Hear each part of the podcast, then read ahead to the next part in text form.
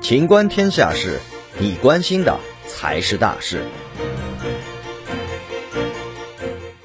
美国防长没想到阿富汗政府会在十一天内垮台。据国会山报二十二号报道，美国防部长奥斯汀当天在美国广播公司本周节目上表示，阿富汗局势很难准确预测，这一切都发生在大约十一天的时间里。没有人预料到阿富汗政府会在十一天内垮台。他提到此前的评估，预计阿政府垮台可能需要几个月或者一到两年的时间。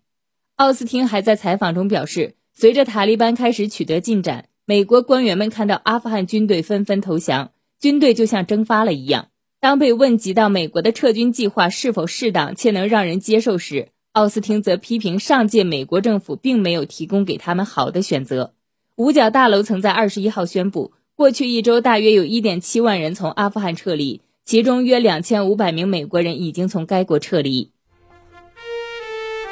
本期节目到此结束，欢迎继续收听《秦观天下事》。